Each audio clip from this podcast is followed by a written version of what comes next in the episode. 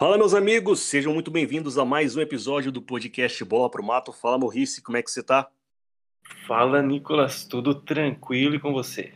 Tudo em cima, meu garoto. Vamos aí para mais um episódio, passar este final de semana do futebol nacional e internacional. Até anunciar aqui uma mudança né, no nosso podcast, que a gente vai ter episódios só segundas-feiras, a partir de agora, trazendo é, as segundas, na verdade, as terças-feiras, né? Você vai estar ouvindo esse episódio aí a partir da terça-feira.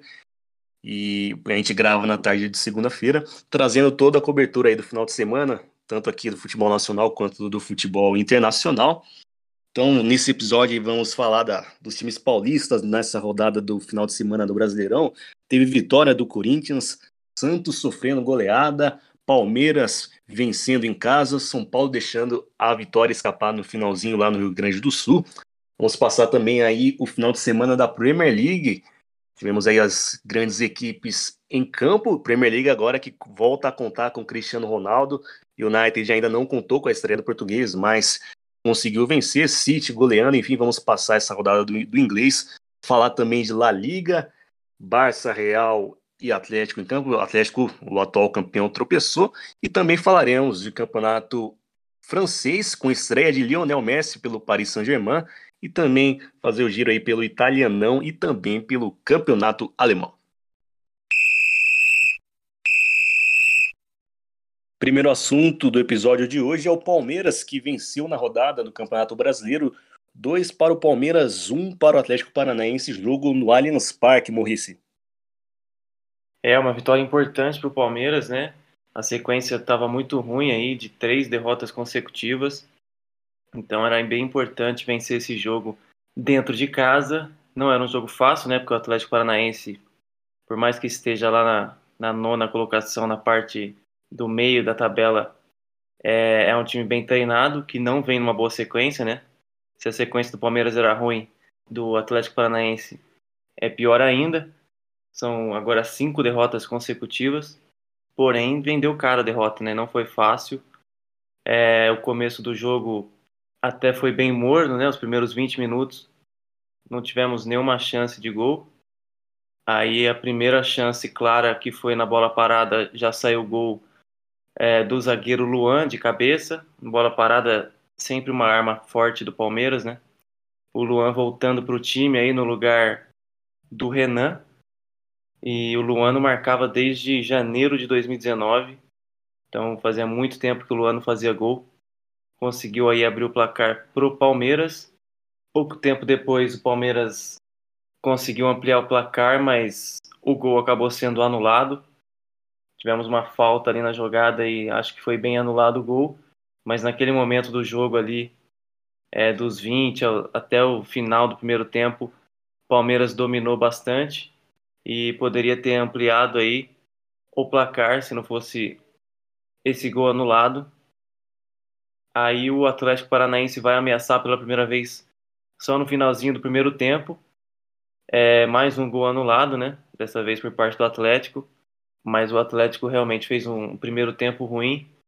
Aquele gol foi meio que achado ali. Seria um empate muito bom para o Atlético, mas não seria muito merecido. Aí no segundo tempo as coisas mudam um pouco, né? O Palmeiras volta meio sonolento. Não teve muitas ações ofensivas no começo da segunda etapa. Aí o Atlético consegue fazer um belo gol com o Bissoli, um belo chute de fora da área ali, bem forte no cantinho. Ficou difícil para o Everton, não conseguiu pegar. Naquele momento o Atlético empatava a partida e dava sinais de que poderia é, tentar uma virada, porém não demorou muito para o Palmeiras ficar na frente de novo do placar o Rony é, entrou no segundo tempo, né? Não foi titular e acabou fazendo a lei do ex. Não comemorou seu gol numa jogada característica ali do Palmeiras de velocidade. A bola acaba encontrando o Rony dentro da área, ele faz um belo gol. É, o Rony que está sofrendo com dificuldade, né, de falta de ritmo por conta da lesão que ele teve recentemente. Então está sendo reserva não tem condição de jogar os 90 minutos, mas a gente sabe que ele é um jogador bem perigoso, entrou no segundo tempo aí, conseguiu fazer esse gol E aí depois desse gol, o jogo basicamente morreu, né?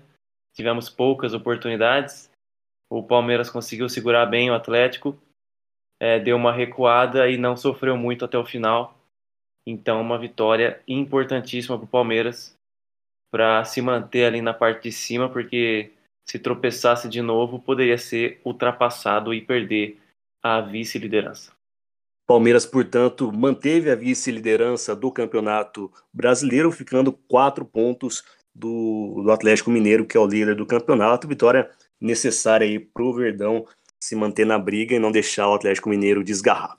Falando agora do arquirrival do Palmeiras, o Corinthians, que venceu fora de casa por 1 a 0 gol de Jô, venceu o Grêmio, jogando lá no Rio Grande do Sul, num jogo em que o Corinthians lembrou um pouco ah, aquele velho Corinthians, bem, digamos, pragmático, bem objetivo. É, nos últimos jogos, né, com, com o Silvinho, o Corinthians tinha meio que pego uma nova roupagem, um pouco mais ofensivo, criando mais oportunidades. Nesse jogo voltou mais ou menos aquela época de Tite, de Carilli, um Corinthians bem organizado defensivamente, segurando o adversário e sendo letal quando chegava o ataque, foi basicamente a tônica desse jogo contra o Grêmio. O Grêmio até começou melhor a partida, teve duas chances logo antes dos 20 minutos. A primeira com o Juan Tressol de uma cabeçada que ele, ele subiu sozinho no meio da defesa do Corinthians, mas acabou cabeceando todo torto. E depois outra jogada aérea, dessa vez o Borja, ex-Palmeiras, subiu para a cabeçada, mas também cabeceou muito torto e acabou desperdiçando essas duas chances para o Grêmio. Depois disso, o Corinthians deu aquela travada no jogo, o Grêmio perdeu força. Importante sempre lembrar que o Grêmio passa por, um, uma fase tenebrosa, não consegue engatar no Campeonato Brasileiro. E aí o jogo caiu mesmo de temperatura, ficou um jogo xoxo, sem muitas oportunidades, jogo bem travado, é, as equipes não conseguindo criar. Foi a tônica da partida por boa parte assim, da, do jogo. A virada do segundo tempo, é, o Corinthians também sem conseguir armar muita coisa. O Grêmio chegava tentava, afinal estava jogando em casa, tentava chegar com mais intensidade, mas também não conseguia, tanto que o Cássio basicamente não trabalhou. Teve uma jogada aérea que a bola acabou passando por cima do gol do Corinthians, mas sem lhe dar grandes sustos. E, e a equipe alvinegra foi nesse jogo aí burocrático, marcando o Grêmio muito nervoso em campo, muitas reclamações, reclamações de pênalti, até que aos 34 do segundo tempo, numa bola parada, Juliano achou o Jô livre dentro da área, ele completou de cabeça. Foi a única finalização certa no alvo do Corinthians e foi suficiente para dar a vitória 1 a 0 para o Alvinegro. E como eu disse, né, com a chegada do Juliano, principalmente, o time tinha ganhado uma movimentação diferente nesse jogo, não conseguiu implementar esse ritmo interessante, mas foi eficiente, a defesa trabalhou bem e conseguiu arrancar essa vitória fora de casa. Corinthians que agora vai contar com o William, né? Ele que foi ídolo do, do Corinthians, foi revelado no clube depois aí de uma longa passagem pela Europa, acabou não querendo permanecer no Arsenal e vem agora para o Corinthians. Realmente impressionante o que faz a equipe alvinegra nessa em quesito, no que diz respeito às transferências, né? Porque as informações que sempre chegam é que o Corinthians tem uma grande dívida, é, Dizia-se muito no ano passado e no ano retrasado que tinha que enxugar gastos, não contratar jogadores, vendia muitos jogadores e agora, de repente, trazendo aí atletas que, tudo bem, estavam sem contrato, então não tem que pagar pelo passe, mas com salários teoricamente altos, né? Então é surpreendente, mas o Corinthians vai armando aí, principalmente um sistema de meio campo e ofensivo bem interessante com o Juliano, com o Renato Augusto, com o Roger Guedes, agora com o William. Realmente promete uma boa evolução, já tem mostrado algum resultado aí. O Corinthians já chega na sexta colocação, portanto, dentro da zona de classificação para a Libertadores, com 27 pontos, a equipe alvinegra. Vamos agora falar do São Paulo, que deixou a vitória escapar no finalzinho, enfrentou Juventude fora de casa e ficou 1 a 1 esse. É um jogo bem ruim por parte das duas equipes aí. Acho que o empate é até justo, mas seria mais justo ainda um 0 a 0 porque o ataque das duas equipes foi bem abaixo. O ataque do Juventude já não corresponde há muito tempo, né? E o do São Paulo vive altos e baixos. É, dessa vez é, se tinha mais expectativas né, para o ataque do São Paulo, porque tivemos pela primeira vez aí Luciano e Rigoni jogando juntos, é, o que tem tudo para ser o, a dupla de ataque ideal para o São Paulo para o resto da temporada. Mas o Luciano, a gente sabe, está voltando de lesão, então não conseguiu fazer uma boa partida. O Rigoni também já não vinha de um bom jogo né, na última rodada e mais uma vez não se destacou. É normal também, né? Ele que está no, no, nível alto, mas não vai conseguir resolver todos os jogos. É, quem começou a chegar no primeiro tempo foi o Juventude, né? Antes dos 10 minutos de jogo teve uma chance de gol ali que o Volpe espalmou para fora. Depois disso tivemos um chute de fora da área do Juventude que passou perto e uma falta também muito bem cobrada, mas a gente via que estava um jogo muito de meio campo, né? Um jogo muito truncado. O São Paulo só vai chegar pela primeira vez depois da meia hora de jogo. É, com 30 minutos ele chega uma vez, depois é, uns 3 minutos depois ele chega de novo, mas sem chances claras. Então vamos para o intervalo com o primeiro tempo bem ruim mas infelizmente não melhorou, né? No segundo tempo continuou da mesma forma, as duas equipes com dificuldades de chegar e de ameaçar os gols. Juventude mesmo jogando em casa, a gente sabe que não faz muita questão de ter a bola, né? É uma equipe inferior a quase todas as outras da Série A, então é, é difícil também você propor o jogo. E aí continua desse jeito, então, por boa parte do segundo tempo, com as equipes bastante dificuldade, muitas faltas, né? Muitos cartões amarelos aí.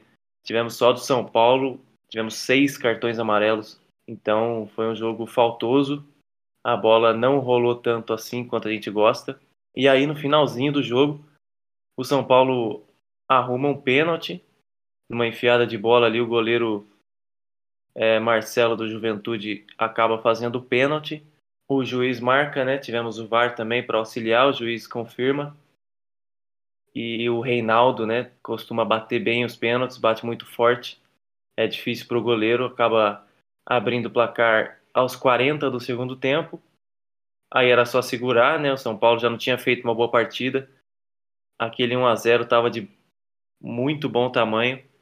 Com certeza o São Paulo precisava muito segurar é, esse resultado ali no final mas acabou não conseguindo. A bola parada punindo o São Paulo mais uma vez. Ricardo Bueno, aquele jogador que, com passagem pelo Palmeiras, foi o autor do empate 1 a 1 Então, o jogo acaba assim. O gol do Ricardo Bueno sai já nos acréscimos, né? Numa bola parada, como eu disse.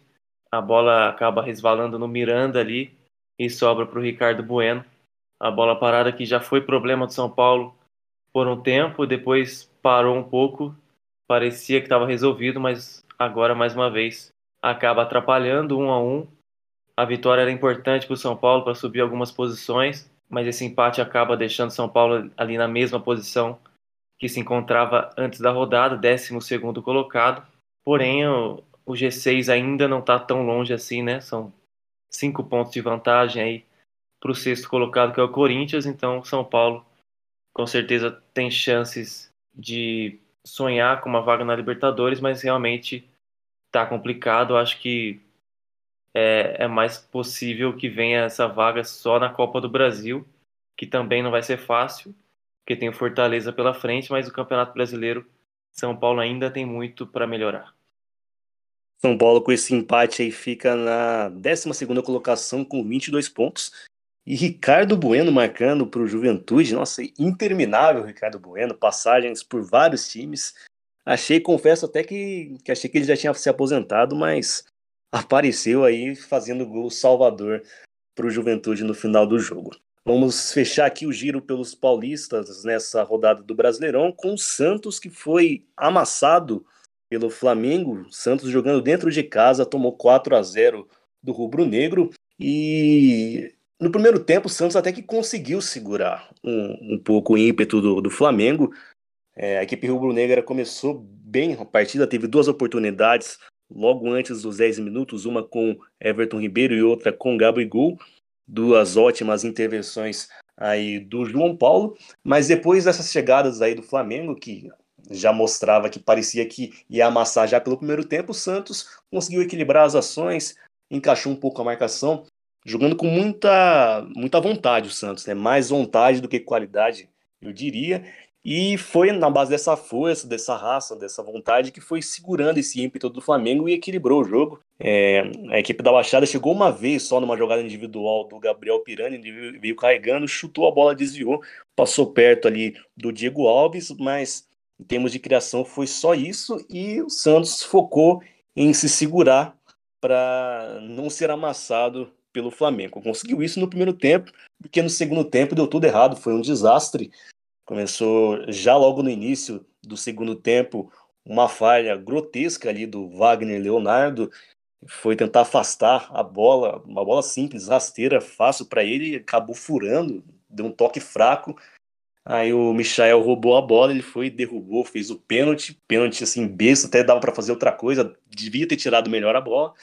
E aí, a partir daí, essa atrapalhada aí do Wagner Leonardo mostrava o que seria o restante do jogo. Gabigol foi lá e converteu o pênalti, ele que tinha sido provocado ali por, por alguns sócios, alguns convidados que estavam assistindo o jogo, alguns, algumas pessoas que tinham sido convidadas pelo Santos, e depois foi lá comemorou na frente dos caras. É, os caras também não tem que nada ficar falando, acabaram provocando e o Gabigol respondeu em campo, meteu três gols. E como eu disse, né, depois dessa falha aí do, do Wagner Leonardo, o Santos se desesperou e, e o Flamengo veio como um rolo compressor. Aí achou, era espaço dos dois lados da defesa. Foi, foi um negócio mesmo um absurdo. Tanto é que o Flamengo deu a bagatela de 11 chutes no gol. 11 chutes no gol só. Eu falei no gol, não é chutes no total. É no gol, 18 finalizações no total, enquanto o Santos conseguiu apenas dois chutes. Então você vê a, a discrepância, né? E, e, era bola pela direita, era pela esquerda, o Michael aparecendo muito bem, meio campo muito envolvente do Flamengo, Gabigol aparecendo toda hora, e, e assim foi a continuação do jogo, né? Numa jogada individual ali com o Thiago, que começou com o Thiago Maia no meio de campo, ele abriu para o Michael muito rápido, encontrou o Gabigol livre dentro da área, o Wagner Leonardo também deixou o Gabigol passar livre, livre, livre. Uma péssima partida aí do jovem garoto da base do Santos, estava perdidinho. Depois, é... o João Paulo, que tinha feito defesas no primeiro tempo, salvando o Santos, salvou o... a equipe da Baixada em outra oportunidade em que o Gabigol apareceu livre, também pelo lado esquerdo da defesa do Santos. Ele ficou cara a cara com o João Paulo, tentou dar um drible. O goleiro do Santos foi bem, deu uma atrapalhada, o Gabigol perdeu a oportunidade mas até o João Paulo, que vem salvando o Santos nos últimos jogos, vem garantindo o bicho, digamos, de, da, da equipe, acabou falhando no, no, terceiro gol, terceiro gol do Gabigol, terceiro gol do Flamengo. Um chute ali que foi rasteiro, ele acabou é, espalmando para frente e a bola caiu no pé do Gabigol, ele foi às redes mais uma vez. E aí, para fechar com chave de ouro, uma saída de bola grotesca do Gabriel Pirani, ele foi recuar a bola ali pro, pro Wagner Leonardo, uma bola totalmente torta e a bola ficou. Se apresentou livre ali pro Andréas Pereira fazer seu gol aí na, na sua estreia pelo Flamengo e dar números finais para essa partida, 4 a 0 pro Flamengo. Um jogo, resultado totalmente merecido. Pelo que foi o segundo tempo, foi um atropelamento, além das chances de gol, como eu disse, o Flamengo chegava toda hora, perdeu outras oportunidades enfim, depois que tomou o primeiro gol, o Santos se perdeu, abriu a porteira. E o Diniz até tentou, acho que minimizar, uma tentativa de minimizar a derrota no final do jogo. Falou: ah, se não fosse é, um pênalti que, que foi dado, que é duvidoso, e outras duas falhas nossas individuais, ia ser só 1 a 0 o, o jogo. Então parece que quis minimizar e talvez se eximir de culpa, colocar nas costas dos jogadores, ou até na, arbitragem teria dado um pênalti errado, mas o que você vê em campo foi um passeio. Se, se, essa foi a tentativa, ficou muito estranho mesmo essa afirmação do Diniz, e ele tem que ser muito responsabilizado. Porque tudo bem, o Pirani errou um passe ridículo, é, não é culpa do Diniz o Wagner Leonardo afastar uma bola ridícula e fazer um pênalti depois, ou o João Paulo acabar falhando, tudo bem. Mas se fossem um, erros pontuais, a defesa, por exemplo, tivesse atuando mal só nesse jogo, alguns azares, até que você relevava, mas já é uma continuidade. É, já vem de alguns jogos. O Santos está a cinco partidas somando Sul-Americana, Copa do Brasil e Brasileirão sem vencer, com a defesa jogando mal. Alguns jogos até empatou e poderia ter perdido. é, como por exemplo contra o Fortaleza. E agora nesse jogo, além das falhas, o Santos deu muito espaço. Tava todo desorganizado. Então, se o Diniz vem com essa ideia aí de, ah, mas se não fosse as falhas, poxa, assim, uma declaração muito infeliz do técnico do Santos. Tem que assumir mais a culpa e, e trabalhar principalmente essa defesa que está muito desorganizada, muito perdida. Per, perdeu aí no começo do ano o Lucas Veríssimo e depois o Luan Pérez. Realmente fica difícil, né? Você perde dois zagueiros de altíssimo nível. Mas não adianta ficar aí chorando pelo leite derramado, tem que organizar essa zaga. E para isso vai contar agora com o Emiliano Velasquez, né, um zagueiro uruguaio, para tentar arrumar a casinha, porque realmente está difícil. E o Diniz, depois de um começo até animador, vem provando mais ou menos uma previsão que eu fazia, né? Eu não confiava muito na, no que o Diniz poderia entregar para o Santos, achava um técnico que precisava provar muita coisa. Ainda era, um, na minha visão, um técnico comum, que apareceu bem no início da carreira e agora vem mostrando aí até o momento mais um trabalho aí bem fraco, bem ruim. E vai ter que fazer uma revolução mesmo, organizar muito bem esse time para reencontrar o caminho da, das vitórias. Vai contar muito possivelmente nessa semana com a volta do Marinho, que faz uma baita de uma diferença. E o Diniz vai ter muito trabalho, porque precisa rearrumar esse time e, e principalmente elevar o moral desses jogadores, né? Porque tomar de quatro jogando dentro de casa não é fácil. Bom, esses foram aí os paulistas nessa rodada do Brasileirão. Vou passar aqui a classificação do Campeonato Brasileiro, só para a gente fechar o assunto. O líder continua sendo o Atlético Mineiro, com 39 pontos.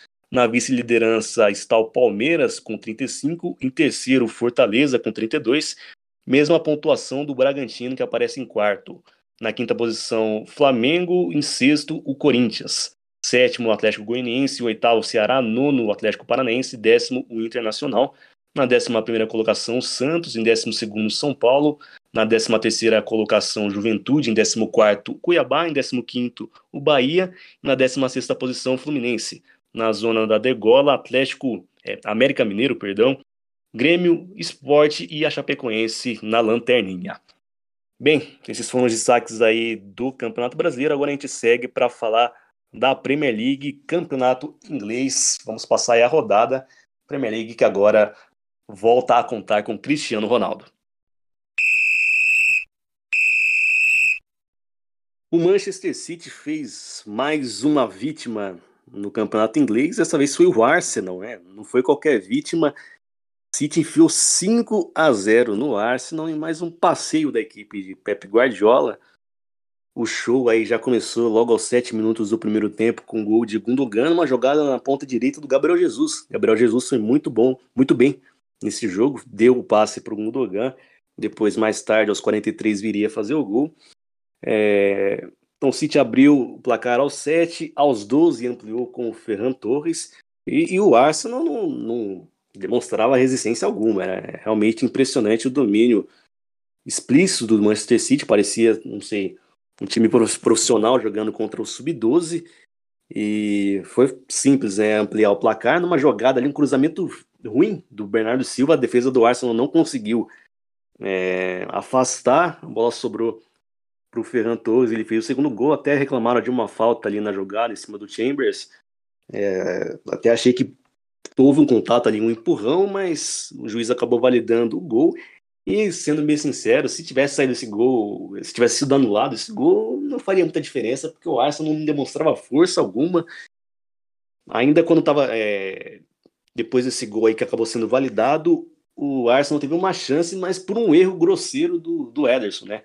Acho que o City já com toda aquela confiança que já lhe é característica, é um baita de um time, já estava vencendo por 2 a 0 com 12 minutos do, do, primeiro tempo. O Ederson foi sair jogando, cochilou, quase errou o passe, sendo o gol ali do, do Smith Rowe.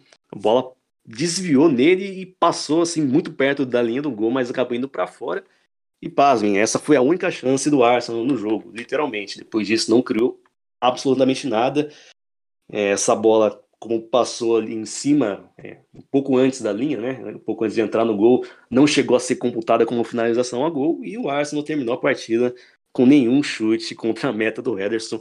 Realmente impressionante, né?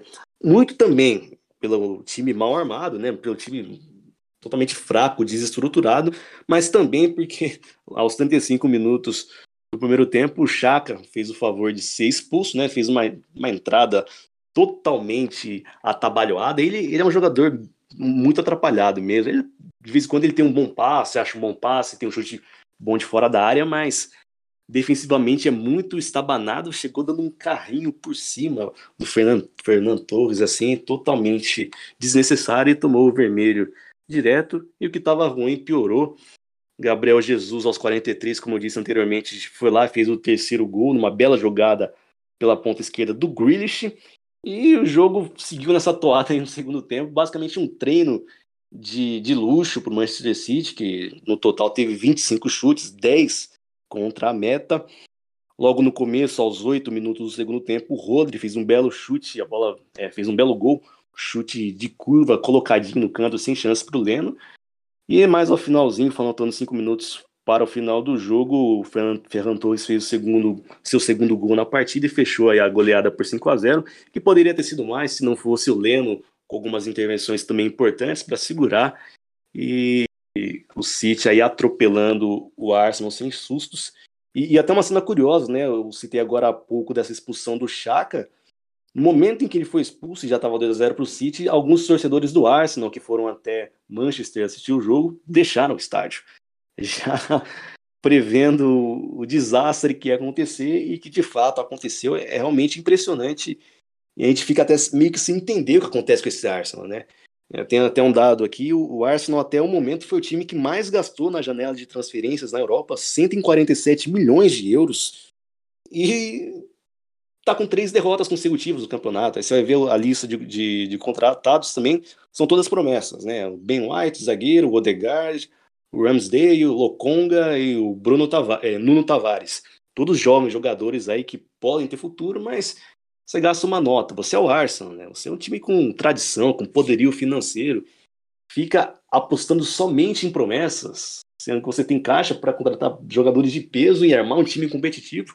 E aí toma esse tipo de surra, vai com três derrotas consecutivas. É, é realmente incompreensível qual é a ideia, qual é o projeto que a diretoria tem para o Arsenal, porque não tem dado certo pelo menos nos últimos 5, 6 anos. O time não consegue ganhar título, muitas vezes é saco de pancada, fica aquela coisa meio xuxa.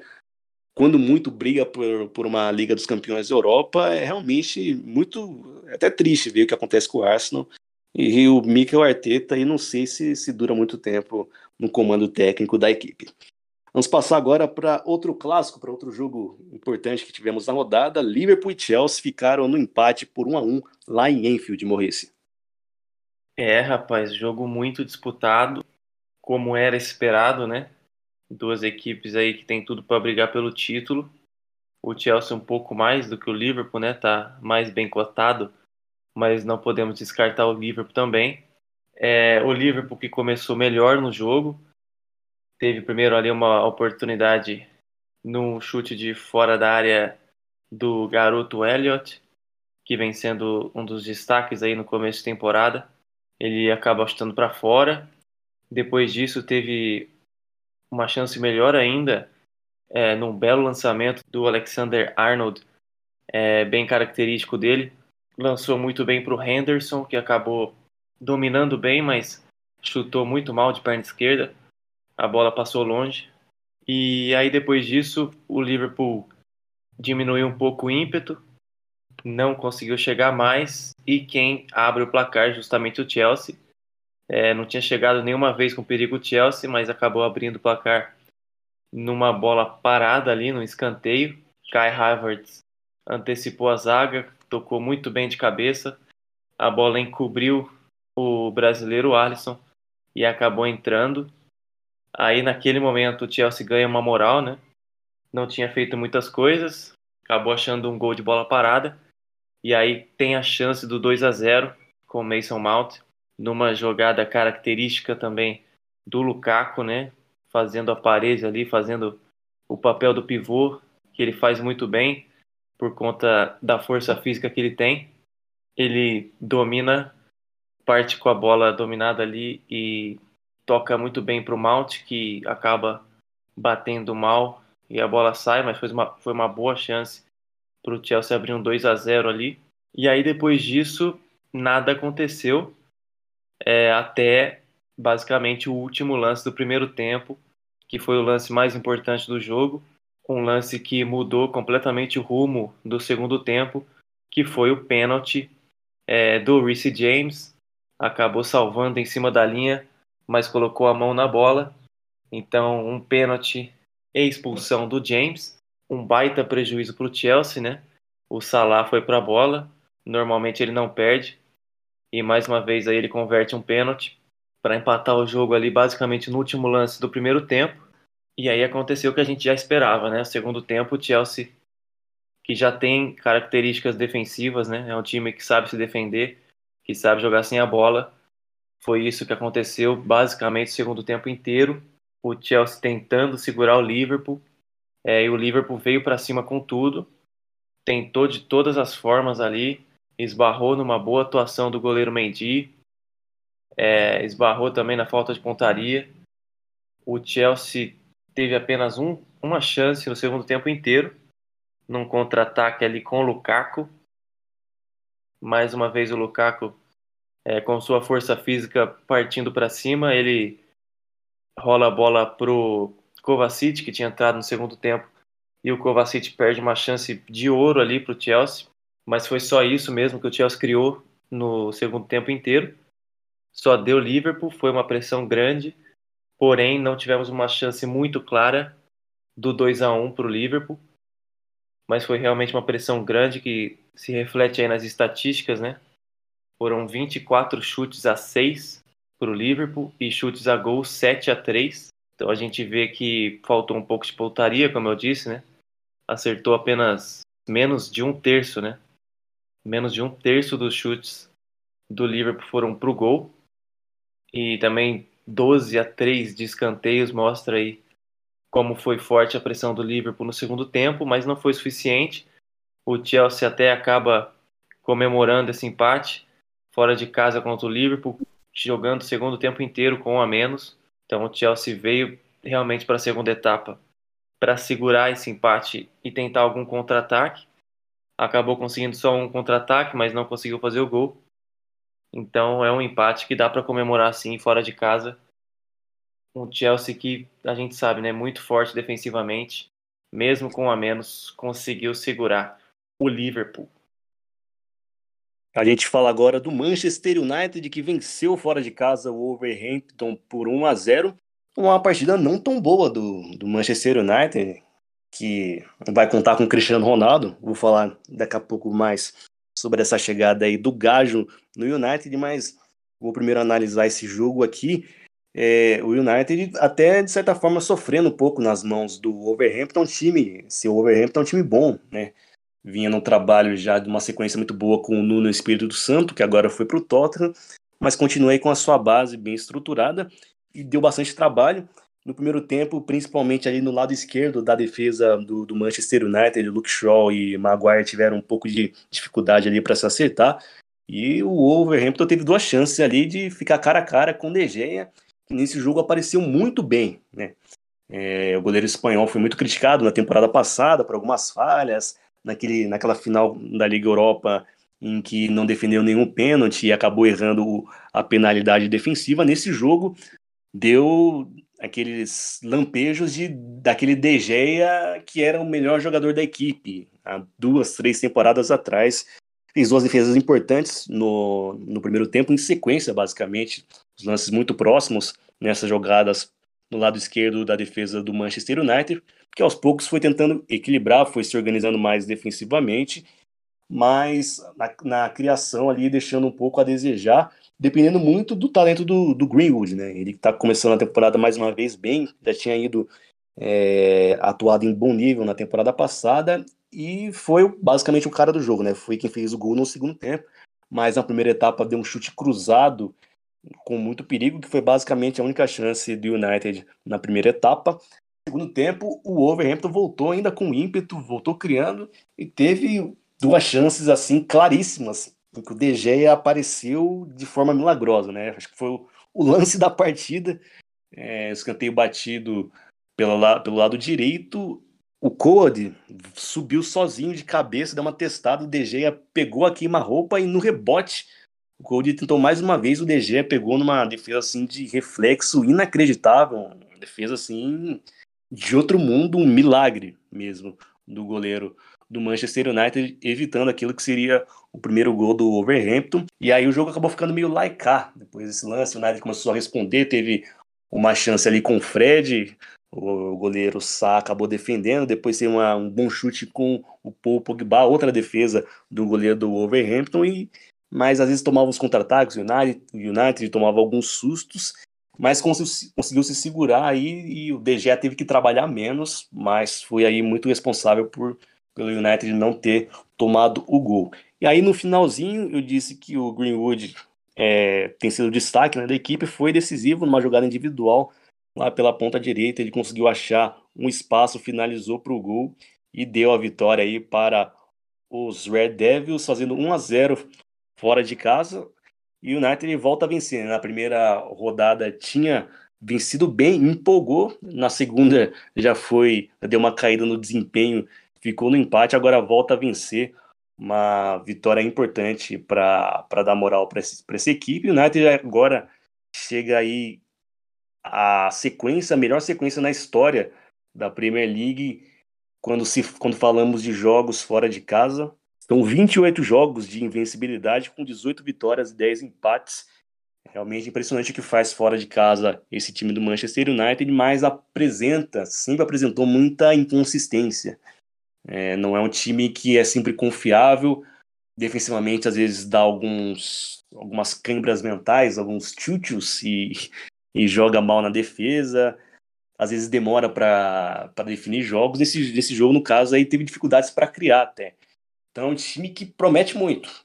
Nessa partida, Varane estreou como titular, o Sancho também iniciou a partida pela primeira vez como titular. É óbvio que a gente tem que dar paciência ali para eles se encaixarem, mas o restante do time ali já é uma base formada e tem que render mais. O United pode render mais e precisa entregar mais em campo é, para conseguir essa consistência e dessa forma brigar por Champions League, brigar por campeonato inglês, parar de perder esses pontos bestas que às vezes perde em casa. Então é um time que promete muito e com Cristiano Ronaldo promete ainda mais, vai ganhar um poderio ofensivo gigantesco. Tem gente para alimentar o Cristiano Ronaldo, tem Bruno Fernandes, tem Pogba, tem o Shaw chegando pela esquerda, tem Greenwood para uma jogada, Sancho, enfim, o arsenal é gigante. Você olha no papel é realmente causa muita expectativa, mas precisa organizar e ser um, um, time mais consistente.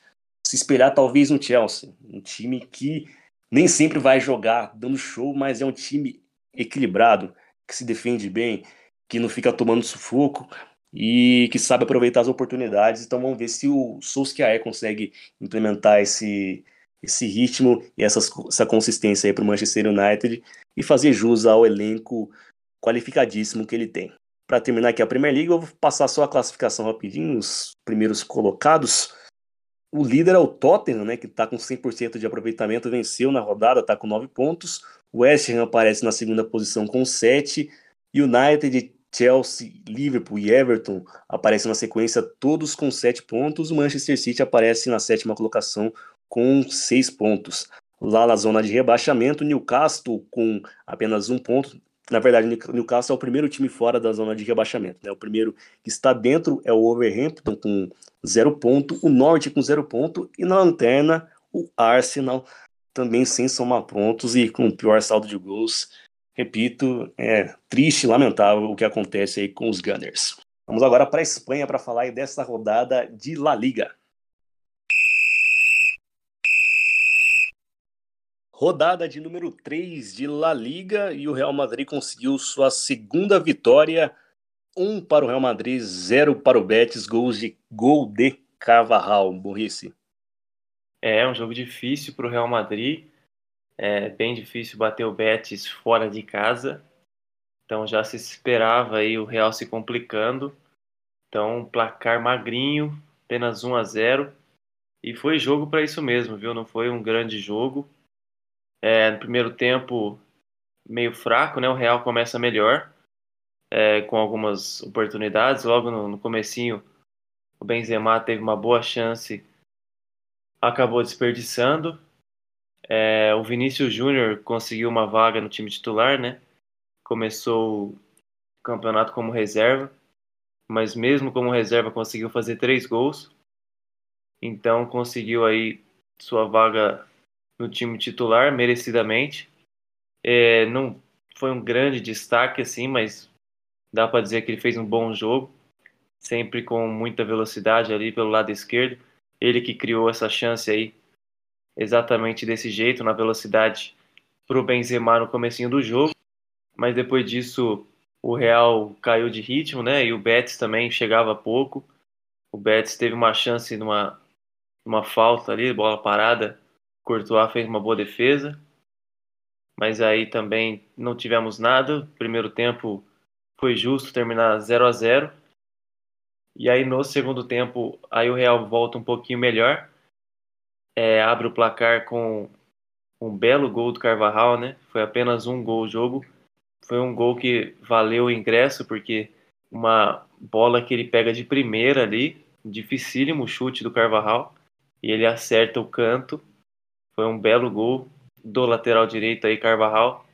E depois disso, aí sim o jogo volta a ser o que foi o primeiro tempo, o jogo mais lento, o Real nenhuma oportunidade clara assim para abrir o 2 a 0 e também não se mostrava muito interessado em abrir o 2 a 0 é, ficou satisfeito ali com a vantagem mínima.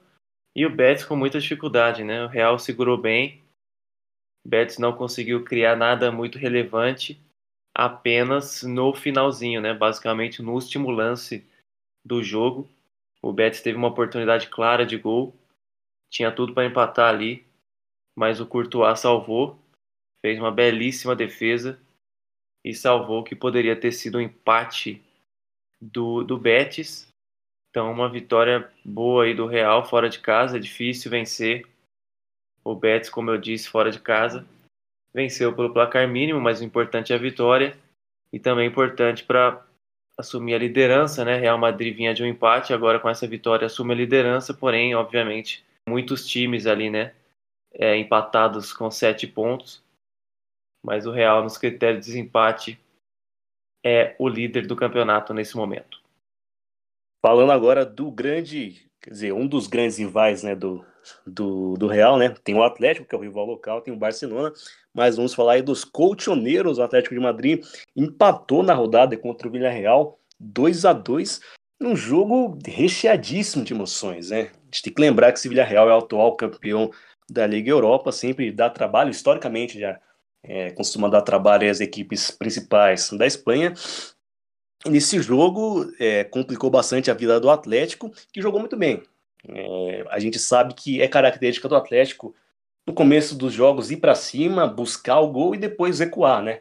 E foi assim estratégia, o Atlético com bastante volume de jogo, teve chance com o Lemar botando bola na trave logo aos 22 minutos, teve chance com o Tripper, que foi é, salvo ali em cima da linha pela zaga do Vila Real, é, jogada trabalhada com o Depô, enfim, bastante volume de jogo do Atlético, mas o Vila Real se segurando e fazendo bem seu serviço, basicamente não teve nenhuma chance clara ali no primeiro tempo Vila Real. Porém, no segundo tempo, quando chegou fez gol. É, o Submarino Amarelo totalmente eficiente aos sete minutos do segundo tempo, uma jogada trabalhada ali pelo lado direito, bola rolada para trás, Manu Trigueiros finalizou de primeira batendo o goleiro Oblak, abriu o placar, e mas essa vantagem aí do Villarreal durou pouquíssimo tempo, né? Nem três minutos depois, Submarino Amarelo saiu jogando errado, uma saída de bola ali, um passe fraco do Alberto Moreno, o Lorente recuperou a bola, cruzou para Luizito Soares, ele estava livre ali dentro da área, né? Era uma jogada que tava, a bola estava com vida real, acabou perdendo e a defesa foi pega de surpresa. Soares livre, cara a cara com o goleiro, só deslocou e empatou para o Atlético, que depois disso continuou em cima, continuou criando muitas oportunidades. O Saul entrou no segundo tempo, teve uma, uma chance em que ele dominou no peito, mas acabou isolando a bola. É, o Atlético rondando muita, muita área, tem uma chance também com o Angel Correia, que começa de novo muito bem a temporada, como eu já dizia no último episódio, ele deu um chapéu lindo numa jogada individual, chutou cruzado, mas a zaga do Villarreal apareceu para salvar. E foi nessa pressão até é, quase o fim do jogo, né? Mas a, faltando 15 minutos, aí ficou basicamente uma loucura, né? É, numa jogada ali que parecia até despretensiosa do Vila Real, um lançamento. O Jimenez e o Savic acabaram batendo cabeça ali na jogada. A bola sobrou para o Rubem Penha, ele fez a jogada, armou. A bola sobrou para o Rubem Penha, ele armou a jogada e deu o passe açucarado ali para o Danjumar fazer o segundo gol do Vila Real, 2 a 1 para o Submarino Amarelo. Foram duas chances do Vila Real, dois gols. E vinha conseguindo uma vitória impressionante, jogando na casa do Atlético.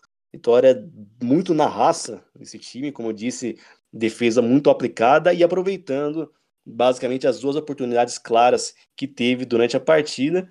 Porém, no final do jogo, ao apagar das luzes, 49 do segundo tempo, o nosso glorioso Mandi, zagueiro do Vila Real, estava numa bola teoricamente fácil, né? É, deu um lançamento da ponta esquerda, bola aérea, tinha um jogador do Atlético correndo atrás dele, ele foi recuar para o goleiro o Rulli, só que o Rulli achou que a bola ia vir direto em suas mãos. Houve a falha de comunicação, o Mandi foi recuar, acabou tocando para o gol livre. O Rulli tentou se recuperar ali é, no finalzinho, mas não conseguiu alcançar a bola e acabou cedendo o empate o Villarreal nos acréscimos do segundo tempo num gol contra assim de um golpe na, no coração da torcida do Villarreal. O, o Naemer, né, técnico do Villarreal, arrancou o, o paletó, é, os jogadores se jogaram no chão porque foi de fato uma vitória entregue de bandeja nas mãos do, do Atlético de Madrid, né? Na verdade, é, um empate entregue na, de bandeja nas mãos do Atlético de Madrid, né? Uma vitória deixada é, pelo Villarreal e acabou assim, dessa forma meio trágica, uma infelicidade aí do zagueiro Mandi, acabou 2 a 2 esse confronto, certamente é o jogo mais emocionante dessa rodada e o Atlético conseguindo aí um empate no finalzinho e o Villarreal com esse resultado de 2 a 2 que ficou mais com cara de derrota. Passamos agora para falar do Barça, que entrou em campo aí nessa rodada e venceu o Getafe por 2 a 1 Murici. É, normalmente quando se vê Barcelona e Getafe no Camp Nou, a chance de uma goleada é gigantesca. Porém, o Barcelona vive um momento conturbado aí, né? Depois da saída do Messi, muita incerteza rondando aí o time da Catalunha e veio essa vitória apertada aí 2 a 1 é um jogo bem fraco tecnicamente. É, os primeiros 30 minutos serviram até para iludir um pouco. Quem assistiu o começo do jogo provavelmente achou que veria uma bela partida né? Porque todos os gols saíram em 30 minutos. É, logo no comecinho ali um dos primeiros lances da partida o Sérgio Roberto abre o placar para o Barcelona. Depois, é, aos 18, o Sandro Ramírez, com a lei do ex, empata o jogo. Numa bela tabela ali do Getafe, foi uma jogada bonita. E aí, aos 30, o Memphis Depay é, faz um belo gol. Ele que tem sido aí o principal destaque desse início de temporada no Barcelona. Fez mais um bonito gol. Realmente está numa fase iluminada fez o 2 a 1 Então, esses três gols serviram um pouco para iludir, né? Quem gostaria de ver um jogo interessante, mas depois disso, é, o nível caiu absurdamente. Já no final do primeiro tempo, ali depois dos 30 minutos, pouquíssima ação. E aí no segundo tempo foi tenebroso, né? O que a gente viu ali, é, nenhuma chance clara de gol o Ronald Koeman claramente tentando segurar o resultado, que para mim é bem esquisito, né? O Barcelona jogando em casa contra o Getafe, é, ganhando de apenas um gol de vantagem, é, não fez basicamente nada no segundo tempo, não fez força para ampliar esse placar. E o Getafe também normalmente acontece, né? Muita dificuldade para chegar e para empatar o jogo então não teve nenhuma chance. É, o Barça contou com uma volta importante aí, que é o Ter Stegen, né? Então, além da, da vitória, teve essa boa notícia. Ele que é muito importante, né? E realmente não tem substituto, porque o Neto é um bom goleiro, mas não tem como comparar. Então, realmente, um segundo tempo bem abaixo. Então, a gente viu o Coman várias vezes vencendo por vantagens mínimas e mesmo assim segurando o resultado, mesmo assim fazendo substituições defensivas. Isso não agrada muito quem assiste o jogo, né? Porque, como eu disse, o segundo tempo foi bem fraco, mas foi suficiente para vencer o Getafe 2 a 1 mas foi pouco, né? Foi pouco. O Barcelona poderia ter jogado bem mais.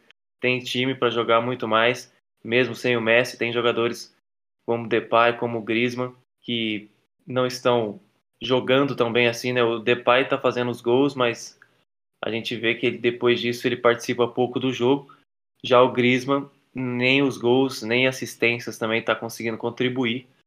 Mas como eu disse, para ganhar jogos contra o Getafe, é o suficiente. Agora, jogos maiores realmente vai ser difícil, assim como foi na rodada passada contra o Bilbao, né?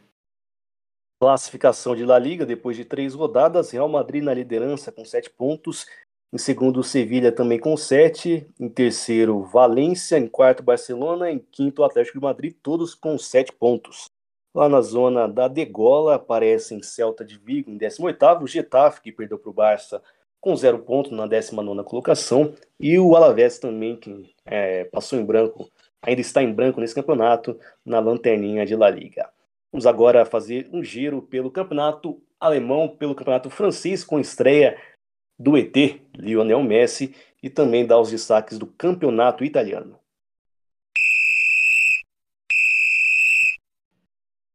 Bora lá então começar com o nosso giro pelos campeonatos da Europa, começando pela Ligue 1, o campeonato francês. Meus primeiros dois destaques aqui vão para o Lille e para o Lyon, times que começaram mal aí as três primeiras rodadas, mas agora conseguem vencer pela primeira vez no campeonato. O Lyon venceu o Nantes por 1 a 0 e o atual campeão Lille venceu o Montpellier jogando em casa por 2 a 1. Obviamente, o maior destaque do campeonato francês é sempre o PSG, ainda mais quando se tem a estreia de nada mais nada menos que Lionel Messi. Ele começou no banco, né? Mas estreou aí no segundo tempo. O Pochettino fez o favor, né, para os amantes de futebol de tirar o Neymar para colocar ele foi um dos assuntos mais comentados aí nas redes sociais. Todo mundo xingando o Pochettino por ele ter estragado aí a, a volta do Neymar jogando com o Messi. Acabou não acontecendo, mas obviamente vai acabar acontecendo uma hora ou outra. Mas dessa vez vimos só Messi e Mbappé em campo. O Mbappé, inclusive, que foi o grande destaque né, da partida. O PSG venceu o Rams por 2 a 0 dois gols do Mbappé. Inclusive estão dizendo por aí, né? Não é nada oficial, mas dizem que o Real Madrid teria desistido da contratação porque o PSG já recusou aí duas propostas e o Real não quer aumentar é, a proposta, então provavelmente Mbappé fica no PSG. E o Messi acabou entrando, não fez muita coisa, não, não teve muito destaque, não fez gol, não deu assistência nem nada mas está voltando ao ritmo aos poucos aí. Primeira partida oficial dele desde a final da Copa América. Quem lidera aí o campeonato francês com 100% de aproveitamento, quatro vitórias em quatro jogos é o PSG, 12 pontos então. Em segundo temos Angers com 10, em terceiro Clermont com 8 e em quarto Nice com 7 pontos. E na zona de rebaixamento temos Stade Bertois com 2, Bordeaux também com dois, e em vigésimo lugar o Troyes com apenas um pontinho conquistado. Dando só uma, um destaque aí para essa substituição do, do Pochettino, né? Claro que a gente quer ver logo né, o Neymar junto com o Messi, mas acho que eu entendo também a, o cuidado do Pochettino. O Neymar estava voltando também, né? É, ele não jogava assim como o Messi desde a final da Copa América. Então, certamente ali pelas condições físicas, pelo tempo de pré-temporada, certamente estava programado para o Neymar atuar por 60 minutos e o Messi por 30 minutos. Dessa forma aí, um foi trocado pelo outro. Todo mundo, vou confessar também, eu, como apaixonado por futebol, fiquei frustrado também, mas o Pochettino tá ali para fazer o trabalho dele e preservar a, a capacidade física dos seus jogadores e fez essa substituição. E falando do Mbappé também, é, é impressionante, né? Que surgiu todo esse burburinho, ele deixou claro mesmo que, que quis deixar o PSG, mas quando ele entra em campo, cara, é, não, não, parece, parece que nada tá acontecendo. Ele entrega um volume de gols e não deixa transparecer ali, pelo menos, o que a gente vê em campo, né? Muito pouco, né? A gente vê uma, só uma fatia do convívio dos jogadores. Mas não deixa transparecer ali um clima estranho, um clima, sei lá, de, de que ele estaria separado do, do, do elenco. Enfim, é, é estranho essa, essa história toda. E agora, né, a formação de agora é que caminha que ele fique, né? A gente tem mais essa terça-feira de janela de transferências. É, não sei se é muito difícil aumentar ainda mais. A, a proposta já está em torno de 180 milhões de euros. O PSG já recusou, enfim. E aí fica o questionamento, né? Ele vai ficar? Em que clima que vai ficar? Tem bola, né? Lógico, para reconquistar a confiança da torcida. Mas aparentemente a estratégia do PSG, né, o que tudo indica, é tentar segurá-lo e convencer que ele vai estar num time, num super time ali, e fazer ele desistir de sair do, do PSG e renovar o contrato futuramente. Mas é muito louca essa história, né? O cara deseja sair, mas é titular e entrega tudo, e os companheiros estão ali perto. É, eu, eu, tenho curiosidade até de saber como é que é o clima ali no vestiário, o clima entre o Pochettino e o Mbappé, como é que é a conversa ali diária no treino. Enfim, fica aí para a gente especular e ficar imaginando. Mas por enquanto, o Mbappé é jogador do PSG. Vamos falar aí do campeonato italiano, falar dos principais equipes da Itália. A Inter venceu nessa segunda rodada de, de Série A, Team 3 a 1 para a Inter para cima do Verona. A Lazio começou muito bem também o campeonato, enfiou 6 a 1 no Spezia, segunda vitória da equipe da capital italiana. Já a Juve tá aí meio mal das pernas, agora sim, o Cristiano Ronaldo tinha empatado no primeiro jogo, na estreia, agora foi derrotada para o Empoli por 1 a 0 jogando lá no Juventus Stadium. O Napoli venceu o Genoa por 2 a 1 a Roma enfiou 4 a 0 no Salernitana e o Milan também goleou o Cagliari por 4 a 1 Classificação aqui do campeonato italiano. A Lazio, como eu disse, começou muito bem, está na liderança com 6 pontos. Inter, Roma, Milan e Napoli também aparecem com 6 pontos na classificação nessa ordem que eu falei. Atalanta, que é um time que normalmente aparece, está com 4 pontos na nona posição. A Juventus apenas com um pontinho na 12 colocação. Na zona de rebaixamento, Salernitana com zero ponto na 18ª, o Genoa em 19 e o Venezia na lanterninha, todos eles com nenhum ponto até aqui. Pelo campeonato alemão, vamos destacar aqui primeiro a má fase do Leipzig, né? São duas derrotas em três rodadas aí. Dessa vez perdeu para o atual líder Wolfsburg, que continua 100%. Três jogos, três vitórias para o Wolfsburg, ganhou do Leipzig pelo placar mínimo de 1 a 0 e continua na liderança. O Borussia Dortmund se recuperou, na última rodada tinha perdido e dessa vez venceu o Hoffenheim por 3 a 2, um jogo bem difícil, né? O Haaland salvando aí o Borussia fez o gol nos acréscimos. O jogo estava acabando empatado e o Haaland acaba fazendo o gol da vitória do Borussia. E o último destaque, obviamente, Bayern de Munique venceu com bastante tranquilidade o Hertha Berlim, contando com o hat-trick de Robert Lewandowski. É, esse foi o 13º jogo seguido de Bundesliga que o Lewandowski marca um gol. O recorde pertence ao Gerd Miller, é, lendário atacante alemão aí que recentemente faleceu. O recorde é de 16 jogos seguidos. Então, mais três joguinhos aí que o Lewandowski fazer gol, ele iguala, está perto de bater esse recorde. É, então, 5 a 0 três gols dele. O outro gol foi do Thomas Miller, que abriu a conta, e para fechar, o Jamal Musiala, jovem jogador do Bayern, para fechar esse 5 a 0 O Bayern, mesmo com essa vitória, não é líder, né, porque tropeçou na primeira rodada. Então, temos na liderança o Wolfsburg, como eu disse, 100% de aproveitamento. o único time que venceu nas três primeiras rodadas, soma nove pontos. Na segunda colocação, Bayer Leverkusen com sete, mesma pontuação do terceiro colocado Bayern de Munique e também do quarto colocado Freiburg. O Borussia, com a vitória, aparece em quinto lugar com seis pontos. E na zona de rebaixamento temos Greuther Fürth e Augsburg, ambos com um ponto.